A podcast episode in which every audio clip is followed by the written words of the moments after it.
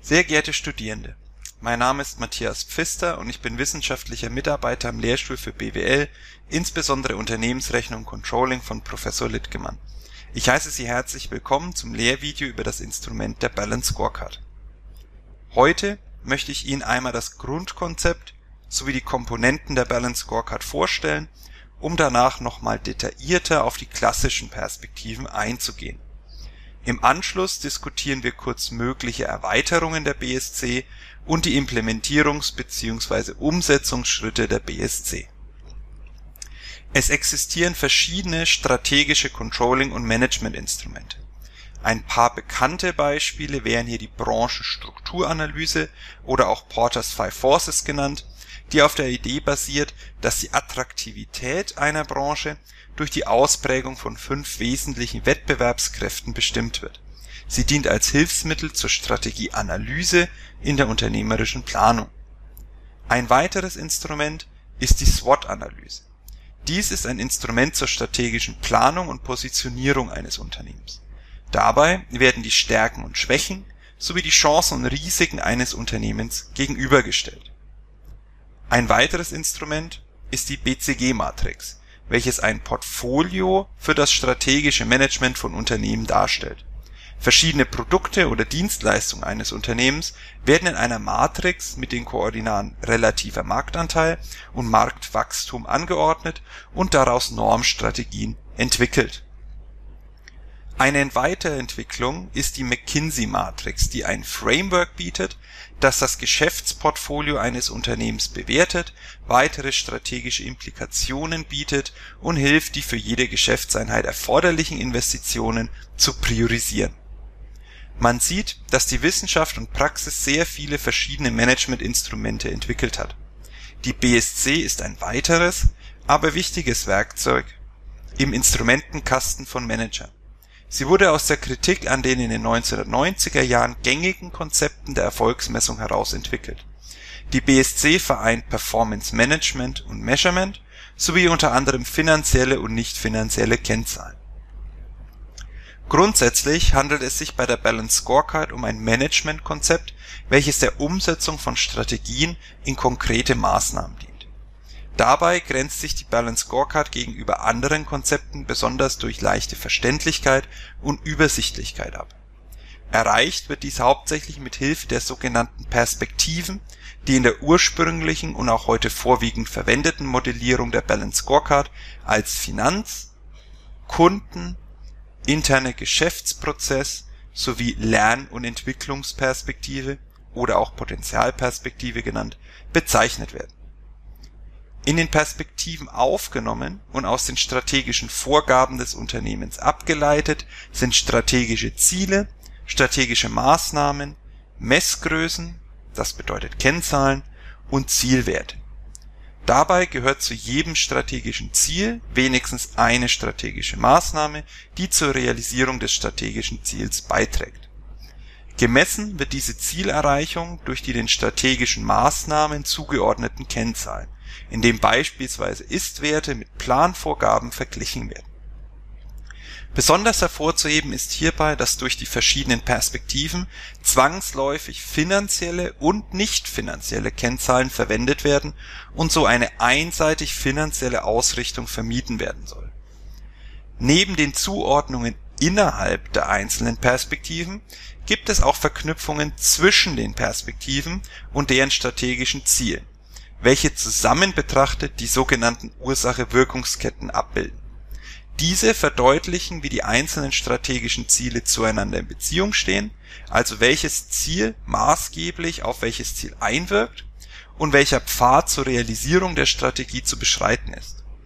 Dies ermöglicht anstehende Zielverfehlungen frühzeitig zu erkennen und diesen mit korrigierenden Maßnahmen zu begegnen Zusätzlich zu den bereits erwähnten Umsetzungsschritten sind das Zusammenspiel von verschiedenen Zielen und deren wechselseitige Auswirkungen wichtig bei der Einführung der Balanced Scorecard. Diese Darstellung der Strategie wurde dabei von Kaplan und Norton als Strategy Map bezeichnet. Völlig voneinander unabhängige Ziele, deren Zielerreichung nicht in irgendeiner Weise auf andere Ziele wirken, sind kaum denkbar Dabei werden betriebswirtschaftliche Grundkenntnisse wie zum Beispiel Zielkomplementarität, Zielneutralität und Zielkonflikte gefordert. Aus diesem Grund kann bei der Umsetzung der Balanced Scorecard mit Ursache-Wirkungsketten gearbeitet werden, die Zusammenhänge von einzelnen Zielen im Unternehmen in die Strategiebildung einfließen lassen sollen. Zusätzlich zur Abbildung der Balanced Scorecard Strategie kann die Strategy Map auch Interdependenzen sowie Zusammenhänge zwischen Zielen beinhalten. Hierdurch können Wechselseitigkeiten bei der Strategie und Zielumsetzung beachtet werden. Das Bewusstsein über die Zusammenhänge und die Bedeutung der einzelnen Ziele werden bei allen verantwortlichen Personen, insbesondere beim Management, gestärkt. Als Nächstes beschäftigen wir uns mit den Komponenten der Balance Scorecard. Ausgangspunkt ist hier der strategische Rahmen. Er ist in das Wettbewerbsumfeld eingebettet, welches beispielsweise aus Kunden, Wettbewerbern, Märkten sowie Trends und Szenarien besteht und beinhaltet elementare strategische Elemente, die keiner kurzfristigen strukturellen Veränderung unterliegen und somit langfristig ausgerechnet sind. Hierzu zählen in der Regel Vision, Mission, Leitbild, strategische Stoßrichtung und strategische Positionierung. Die Vision entsteht aus der subjektiven Vorstellung der Unternehmensleitung darüber, wie sich das Unternehmen in Zukunft auszeichnen Sie gibt also Auskunft über die zukünftige zeitlich befristete Entwicklungsrichtung und die Leitidee des Unternehmens. Die Mission hingegen informiert über Unternehmenszweck, Unternehmensziele sowie zentrale Werte und kann zusätzlich allgemeine Verhaltensgrundsätze enthalten. Durch Leitsätze transportiert sie in prägnanter und einprägsamer Weise, wie das Unternehmen in der Öffentlichkeit gesehen werden will Vision und Mission bilden die Basis für das dritte und vierte Element des strategischen Rahmens, die strategische Stoßrichtung und Positionierung. Diese können mit der Vision identisch sein, müssen dies aber nicht. In der Regel konkretisieren sie Vision und Mission und machen diese operationalisierbare. Die strategische Stoßrichtung gibt dabei die Hauptrichtung vor, in welche sich das Unternehmen entwickeln soll zum Ausdruck wird dies durch wenige, aber prägnante Aussagen gebracht. Diese strategische Positionierung beschreibt den Zustand des Unternehmens in drei bis fünf Jahren, jeweils bezogen auf Kriterien wie Produkt, Markt oder Kunden. Während also die strategische Stoßrichtung als Richtunghinweis fungiert, ist die strategische Positionierung eher ein Statushinweis. Ausgehend von dem strategischen Rahmen werden die strategischen Ziele abgeleitet welche die strategische Stoßrichtung konkretisieren. Dabei bringt das Wort strategisch bereits zum Ausdruck, dass es sich hierbei nicht um operative oder taktische, sondern um langfristige Ziele mit einem Zeithorizont von über drei Jahren handelt. Einzug in die Balanced Scorecard können aber nicht alle strategische Ziele finden, sondern nur solche, die für die Entwicklung des Unternehmens richtungsweisend sind und deren Verfolgung Vorteile gegenüber Wettbewerbern hervorbringt Eng mit den strategischen Zielen verbunden sind die strategischen Maßnahmen. Hierbei handelt es sich um die Aktivitäten, deren Realisierung zur Erfüllung der strategischen Ziele führen. Der Zielerreichungsgrad der strategischen Maßnahmen wird durch Messgrößen abgebildet.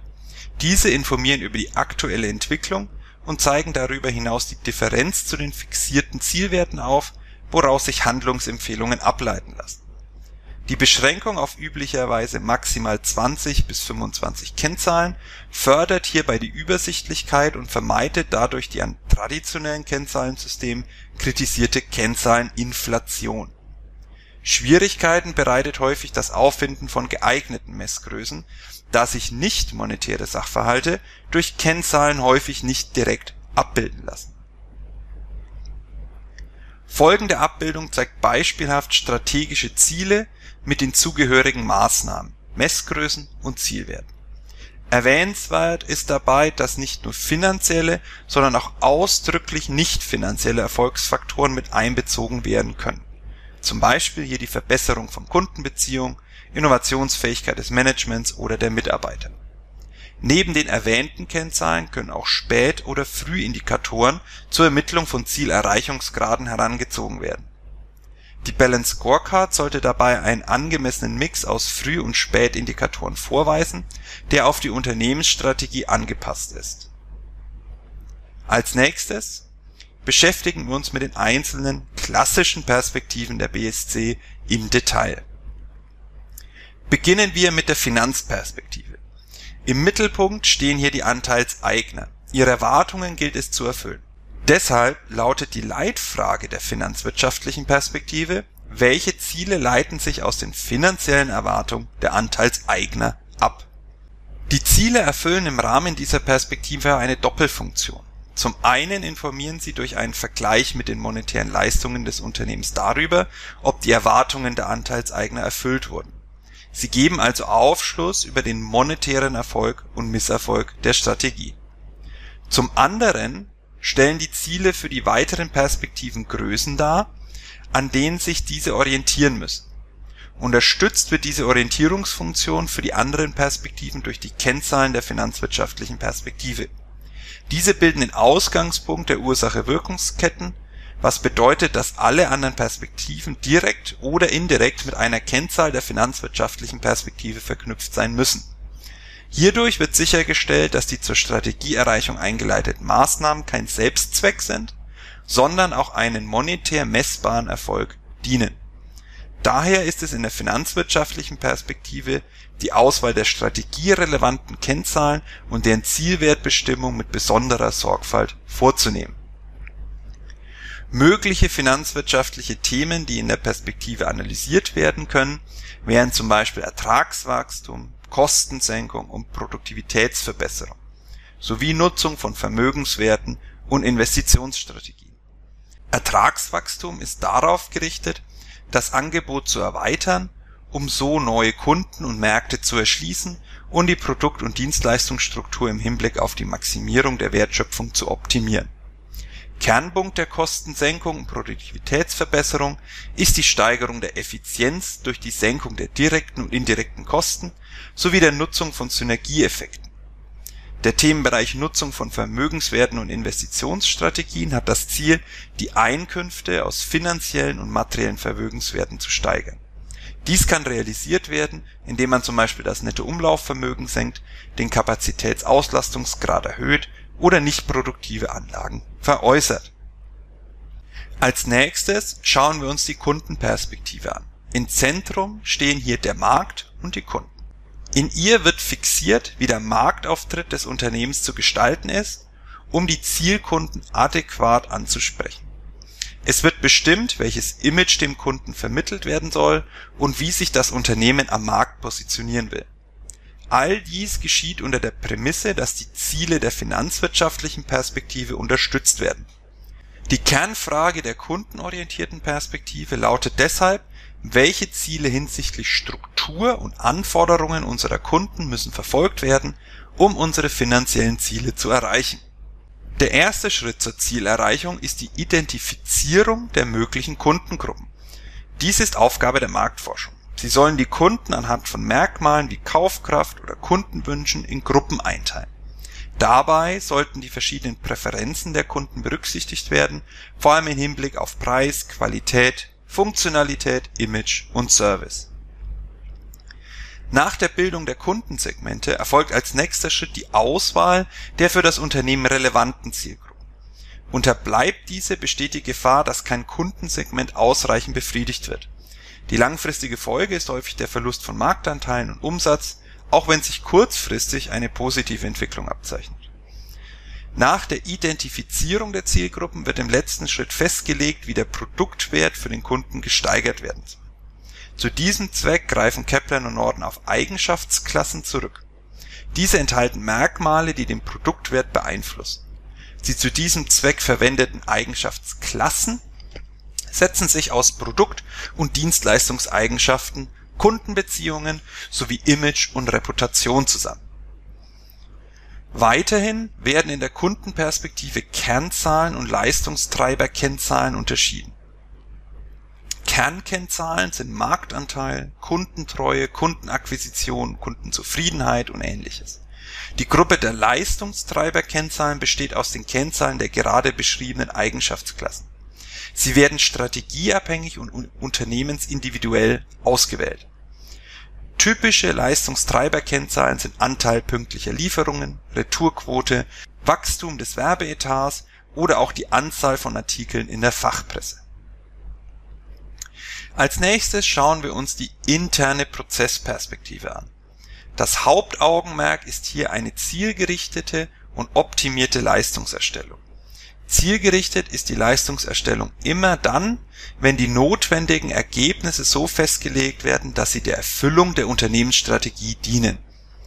Da die Unternehmensstrategie durch die finanzwirtschaftliche Perspektive und die Kundenperspektive ausgedrückt wird, muss sich die Festlegung der notwendigen Leistungsergebnisse folglich an diesen beiden Perspektiven orientieren für die Optimierung der Leistungserstellung sind diejenigen Prozesse auszuwählen, die hauptsächlich zur Strategierealisierung beitragen.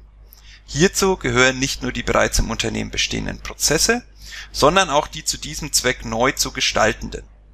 Diese Überlegungen finden sich auch in der zentralen Frage der internen Prozessperspektive wieder, die lautet welche Maßnahmen in Bezug auf unsere Prozesse müssen unternommen werden, um die Ziele der Finanz und Kundenperspektive zu erfüllen?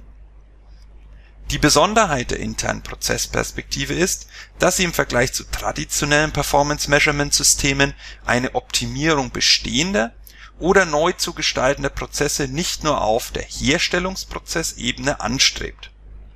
Vielmehr betrachtet sie zu Optimierungszwecken die ganze Wertkette von der Identifizierung des Kundenwunsches bis hin zu dessen Befriedigung.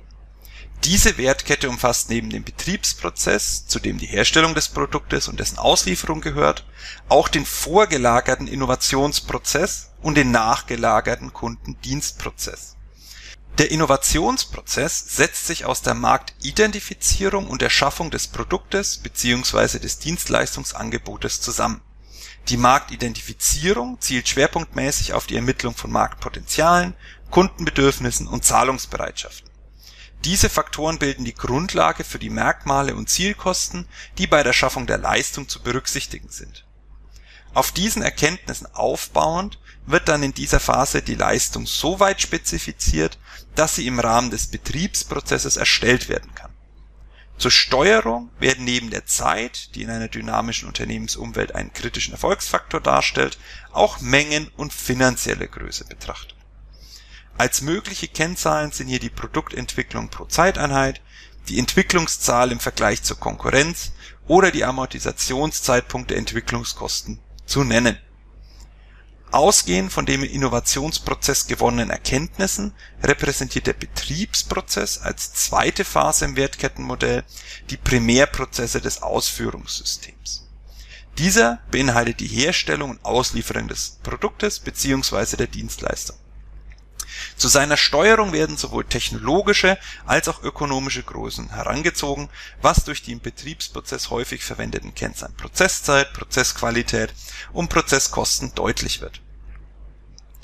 Der Kundendienstprozess oder auch After Sales Service genannt, ist die letzte Phase in der Wertkette. Er umfasst alle Maßnahmen, die nach dem Verkauf der Leistung erbracht werden müssen, um die Erwartungen und Wünsche der Kunden abschließend zu befriedigen Hierbei sollte sich das Angebot nicht auf Garantien und Wartungsangebote beschränken. Vielmehr sollte dieses eine komplexe Kundennachbetreuung umfassen, wodurch auch die Wahrscheinlichkeit von Wiederholungskäufen steigt. Für diesen Bereich geeignete Kennzahlen sind unter anderem der Teil nachbetreuter Kunden, die Reaktionszeit auf Anfragen und Beschwerden sowie die Dauer des Rechnungs- und Inkassozeitraums.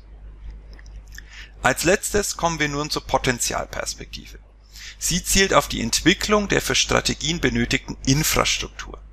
Diese Infrastruktur sollte die aktuelle Strategie unterstützen und einen soliden Unterbau für die Bewältigung zukünftiger Herausforderungen darstellen. Sie kann daher als treibender Faktor für die bereits dargestellten Perspektiven betrachtet werden und bietet damit die Möglichkeit, das Unternehmensergebnis langfristig zu verbessern. Die Leitfrage der Potentialperspektive lautet deshalb, welche Ziele hinsichtlich unserer Potenziale müssen erreicht werden, um den aktuellen und zukünftigen Herausforderungen gewachsen zu sein. Obwohl die Infrastruktur durch vielfältige Ressourcen abgebildet werden kann, werden für die Potenzialperspektive drei als besonders geeignet herausgestellt. Hierbei handelt es sich um Personalpotenziale, die technologische Infrastruktur und das Arbeitsklima. Bei diesen auch als Befähiger bezeichneten Ressourcen handelt es sich eher um Frühindikatoren, die häufig schwer zu operationalisieren sind. So lassen sich beispielsweise Veränderungen des Arbeitsklimas nicht direkt messen und Personalpotenziale schwer quantifizieren. Gleichwohl haben diese Ressourcen eine hohe Bedeutung für die Kerngrößen der Potentialperspektive, die in erster Linie Spätindikatoren sind und zu denen die Mitarbeiterzufriedenheit, die Mitarbeitertreue und die Mitarbeiterproduktivität zählen. Realisiert werden kann die Erfassung der Frühindikatoren über Hilfsgrößen, die indirekt über die relevanten Ressourcen Auskunft geben. Das Arbeitsklima könnte zum Beispiel dadurch eruiert werden, dass die Anzahl oder Wachstum der von Teams eingerichteten Verbesserungsvorschläge, Teilnehmerquoten bei Betriebsausflügen, Anteile der in internen Ausschüssen oder sozialen Projekten engagierten Mitarbeiter ausgewertet werden. Dieser indirekte Weg ist sicherlich im Vergleich zur direkten Messung mit einer höheren Fehlerwahrscheinlichkeit behaftet. Dennoch werden hierdurch Tendenzen deutlich, aufgrund deren Auswirkung auf die Kerngröße frühzeitig erkannt und gegebenenfalls notwendige Maßnahmen eingeleitet werden können. Die Messung der Kennzahlen zur Erfassung der Kerngrößen kann hingegen klassisch erfolgen. So kann beispielsweise die Mitarbeiterzufriedenheit direkt mittels Befragung von internen oder externen Instanzen die Mitarbeitertreue anhand der Fluktuationsquote und die Mitarbeiterproduktivität durch Umsatz pro Mitarbeiter und/oder produzierte Stücke pro Mitarbeiter ermittelt werden. Dabei hat die Zufriedenheit der Mitarbeiter einen besonderen Stellenwert, weil sie als der treibende Faktor für die beiden anderen Kerngrößen gilt. Nachdem wir uns nun mit den klassischen Perspektiven der Balance Scorecard auseinandergesetzt haben, können wir nun mögliche Erweiterungen betrachten Kaplan und Norton weisen explizit in der ersten Veröffentlichung der BSC darauf hin, dass diese individuell angepasst werden kann und die vorgeschlagenen Perspektiven keineswegs in Stein gemeißelt sind. Es gab seither mehrere Abwandlungen der klassischen BSC, wobei ich Ihnen heute zwei Ausprägungen näher bringen möchte. Unternehmerisches Handeln besteht in der Nutzung von Chancen in Zusammenhang mit der Abwägung der damit verbundenen Risiken diese Erkenntnis führte dazu, die Balance Scorecard um den Risikoaspekt zu erweitern, was eine vergleichende Betrachtung von Chancen und Risiken ermöglicht. Ein Ergebnis dieser Überlegung ist die Balanced Chance and Risk Card. Die Schwerpunkte dieser liegen auf unternehmensindividuellen Erfolgs und Risikofaktoren, über deren Wirkungszusammenhänge sie einen konzentrierten Überblick durch ihre Spitzenkennzahl gibt zu diesem Zweck besteht die Balanced Chance and Risk Card aus drei wesentlichen Systemelementen. Hierzu zählen Kennzahlen, die den Unternehmenswert abbilden, Erfolgsfaktoren, die auf den Unternehmenswert wirken und eine vergleichende Chancen- und Risikoanalyse. Kennzahlen, die den Unternehmenswert bilden, sind der Discounted Cash Flow, der Economic Value Added und der Market Value Added Mittels dieser drei Kennzahlen ist es möglich, unterschiedliche Einflüsse auf den Unternehmenswert zu beschreiben und aus der Relation der Größen zueinander steuerungsrelevante Erkenntnisse zu gewinnen. Das zweite Systemelement, die Erfolgsfaktoren, ersetzen die Perspektiven der Balance Scorecard, behalten aber die Ursache-Wirkungsbeziehungen bei. Dies dient der besseren Operationalisierbarkeit bei der Darstellung ihrer Auswirkungen auf den Unternehmenswert Letztlich erfolgt eine vergleichende Analyse der Chancen und Risiken. Hierfür wird eine Einteilung in exogene und endogene Risiken vorgenommen. Die endogenen Risiken sind dadurch charakterisiert, dass sie eng mit der Realisierung von Chancen verknüpft sind. Sie können auch als Pendant zu den Chancen verstanden werden. Exogene Risiken können nicht vermieden werden, da sie außerhalb des Einflussbereiches des Unternehmens liegen dies kann leicht dazu führen, dass sie im Rahmen des Vergleichs der Chancen und Risiken nicht berücksichtigt werden. Um dem vorzubeugen, stellen sie in der Balanced Chance and Risk Card einen eigenständigen Risikofaktor dar. Zu diesem gehören unter anderem Währungs-, Länder- oder politische Risiken Zusammenfassend kann festgehalten werden, dass die Balanced Chance and Risk Card die Balanced Scorecard durch die Ausrichtung auf drei Kernkennzahlen, den Ersatz der Perspektiven durch Erfolgsfaktoren und das Hinzufügen einer Risikoperspektive mit sowohl endogenen Faktoren als auch einem exogenen Faktor erweitert und konkretisiert Das Thema der Nachhaltigkeit beeinflusst im immer stärkeren Ausmaß Entscheidungen von Unternehmen, da neben einer effizienten Nutzung des Kapitals zunehmend auch Faktoren wie Mitarbeitermotivation und Fähigkeiten, effiziente ökologische Ressourcennutzung und Kundenorientierung zu einer langfristigen Unternehmenswertsteigerung beitragen können Deshalb sollen Nachhaltigkeitsaspekte in ein unternehmensspezifisches Managementsystem integriert werden, um deren Anforderungen messen und kontrollieren zu können. Mithilfe der sogenannten Sustainability Balance Scorecard können Nachhaltigkeitsaspekte in die Vision, Mission und Strategie des Unternehmens aufgenommen und strategische Erfolgspotenziale dieser Nachhaltigkeitsorientierung in einem frühen Stadium sichtbar gemacht werden in Abhängigkeit des hierarchischen Aufbaus und der perspektiven Integration von Nachhaltigkeitsaspekten sind verschiedene Varianten einer nachhaltigkeitsorientierten BSC möglich. Bezogen auf die Hierarchie kann zwischen strikt hierarchischen, semi-hierarchischen und nicht-hierarchischen Strukturen unterschieden werden. Während strikt hierarchische BSCs top-down organisiert sind und die strategischen Zielbeziehungen überwiegend in die Finanzperspektive münden, werden die stringent-kausalen Wirkungsketten in semi-hierarchischen Strukturen aufgelöst, so dass neben den rein finanziellen Zielen mitunter nicht-finanzielle Zielgrößen existieren können. In nicht-hierarchischen BSCs werden die Hierarchiebeziehungen vollständig aufgegeben Anstatt dieser sind die verschiedenen Perspektiven in Netzwerkstrukturen organisiert und teilweise oder vollständig untereinander verbunden. Hinsichtlich des Integrationsgrades von Nachhaltigkeitsaspekten kann zwischen einer Erweiterung der BSC um eine Nachhaltigkeitsperspektive, einer teilweisen bzw. vollständigen Integration in eine oder alle Perspektiven und einer zusätzlichen, aber eigenständigen nachhaltigen BSC differenziert werden die Variante 1 erweitert die traditionelle BSC mit den vier Perspektiven um eine zusätzliche Nachhaltigkeitsperspektive, welche relevante Umwelt und Sozialaspekte umfasst. Diese Nachhaltigkeitsperspektive ist hierarchisch an letzter Stelle einzuordnen und bezüglich des Aufbaus das bedeutet Zielwerte, Messgrößen, Maßnahmen identisch zu den anderen Perspektiven.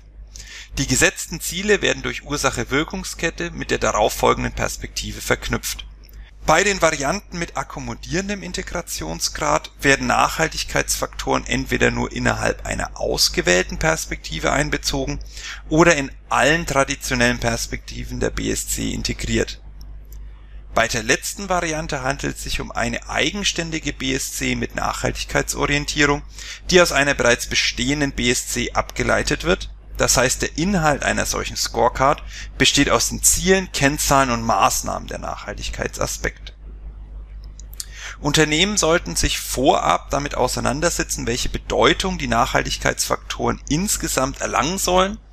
Außerdem müssen Überlegungen angestellt werden, mit welcher Intensität, unter welchen zeitlichen, sach- und personenbezogenen Restriktionen eine nachhaltigkeitsorientierte Scorecard im Unternehmen eingeführt und langfristig eingesetzt werden kann. Grundsätzlich ist festzustellen, dass die Kosten sowie die gleichberechtigte Stellung der Nachhaltigkeit die entscheidenden Einflussfaktoren bei der Integration ökologischer und sozialer Aspekte in eine BSC sind. Als besonders wichtig wird in der Literatur die Problematik der Erstellung und Aufnahme von nicht materiellen Kriterien sowie die Integration von nachhaltigen Aspekten in die Unternehmensstrategie angesehen in unserem letzten Kapitel beschäftigen wir uns mit der Implementierung einer BSC in eine Unternehmensstruktur. Sofern eine klare Vorstellung über die Elemente der Balance Scorecard im Unternehmen besteht, bereitet die Umsetzung keine unüberwindbaren Schwierigkeiten mehr. Dabei soll ein fester Personenkreis ausgewählt werden, der in der Umsetzungsphase die Einführung unterstützt und die laufende Umsetzung überwacht es können drei essentielle Schritte zur Umsetzung einer BSC in einem Unternehmen identifiziert werden. Der erste Schritt umfasst das Strategy Assessment. Hier werden die vorhandenen Informationen und die strategisch relevanten Prozesse erfasst und auf die Informationsstruktur überprüft. Ein festgelegter Bereich innerhalb des Unternehmens für die Anwendung wird definiert und die Projektkonzeption wird geplant. Im zweiten Schritt geht es um das Scorecarding Strategische Ziele und die damit verbundenen Messgrößen sowie Maßnahmen werden definiert. Ursache-Wirkungsketten werden analysiert und eine Umsetzungsplanung verabschiedet. Der dritte und letzte Schritt betrifft das Rollout. Bestehende Prozesse wie zum Beispiel Zielvereinbarung und Planung, die durch die Einführung der Balanced Scorecard berührt werden, werden angepasst. Alle Elemente der Scorecard bedürfen einer Übersetzung in Maßnahmen. Kennzahlen müssen den strategischen Zielen bzw. deren Messgrößen zugeordnet werden. Damit endet unser Lehrvideo zum Thema Balanced Scorecard. Mein Name ist Matthias Pfister und ich bedanke mich für Ihre Aufmerksamkeit